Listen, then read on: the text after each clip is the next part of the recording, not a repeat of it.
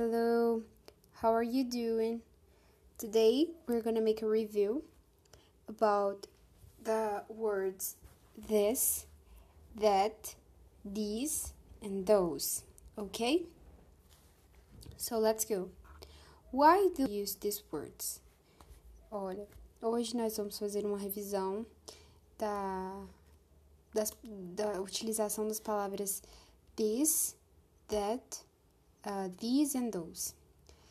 Como eu disse para você, é, eu já estava fazendo, eu estou fazendo uma diferenciação agora durante as aulas sobre essa questão do this e do this, só para você entender onde é um, onde é outro. Mas na prática, na vida real, não existe muito bem essa diferenciação, não. Então isso vai depender muito da pessoa que está falando inglês também. É... Então, vamos lá. Primeiramente, as palavras this and that, elas são sempre usadas, this and that, elas são sempre usadas para objetos que estão no singular. E o que, que eu quero dizer com isso? Objetos que estão no singular, como por exemplo, é, um caderno, uma maçã, enfim, coisas desse tipo. Já as palavras these and those, elas são utilizadas para coisas que não estão no singular, ou seja, para objetos e animais, pessoas, tudo isso que é, está no plural. E para a gente falar sobre, para a gente fazer o uso da palavra this, this, a gente pode dizer que é, se a gente fosse procurar uma palavra na língua portuguesa, o correspondente seria essa, ou esse, ou enfim, é, isso, entendeu? E a gente vai perceber conforme a gente for utilizando, como por exemplo, uh, this is my notebook. Esse é o meu caderno, entendeu? This is my apple. Essa é a minha maçã. E é, tá bom. Eu acho que essa parte do this ficou um pouco claro. E agora a gente vai passar para a utilização do that. O that é a mesma coisa, só que no caso de, de quantidade, né, a gente vai usar só para singular. Só que a diferença é que a gente vai usar ele para se tratar de palavras que estão um pouco mais longe de nós. Como, por exemplo, se eu falo para você, This is my notebook, eu estou dizendo que esse é o meu caderno. Mas se eu falar para você, That is my notebook, eu estou querendo dizer que aquele é o meu caderno, não é isso?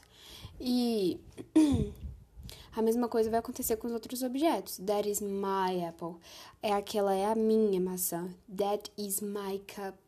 Aquela é a minha xícara. E dessa forma a gente consegue é, formar diversas palavras em diversas frases, né? E aí, é, agora eu gostaria de passar para utilização das palavras those, é, perdão, these and those. É, o this, ele vai ter como se fosse a mesma utilização do this, é, do this no, no, no, singular. A diferença é que ele vai ser usado para coisas que estão no plural, como por exemplo, você vai conseguir entender é, a diferenciação também do, do this para o this quando você escutar a palavra vindoura, que vem depois do, da, do this. For example, como por exemplo, uh, these uh, are elephants, entendeu? É, elephants. Então, eu tô querendo dizer para você que esses, these, esses são elefantes, entendeu? E a mesma coisa com as outras palavras. Então, vou utilizar o mesmo exemplo do caderno.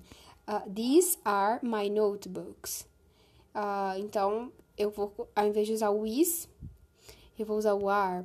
Ao invés de usar a palavra do, no caso, o objeto, ou o animal, enfim, que, que vem depois da, da palavra this, ao invés de usar ela no singular, vou usar no plural também.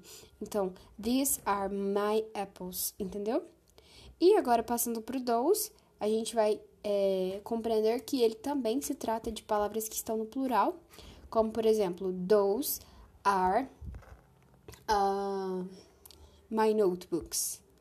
Então, aqueles, o those vai se referir para aqueles. Those are my notebooks. Aqueles são os meus cadernos. Entendeu?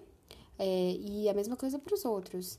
Those are elephants. Aqueles são elefantes, entendeu? E dessa forma a gente consegue fazer diversas palavras, como já disse para você. Então é isso. I hope you have enjoyed. Espero que você tenha gostado. E qualquer dúvida é só me mandar uma mensagem perguntando, tá? Ó, um grande beijo. Até a próxima. Bye bye. See you later.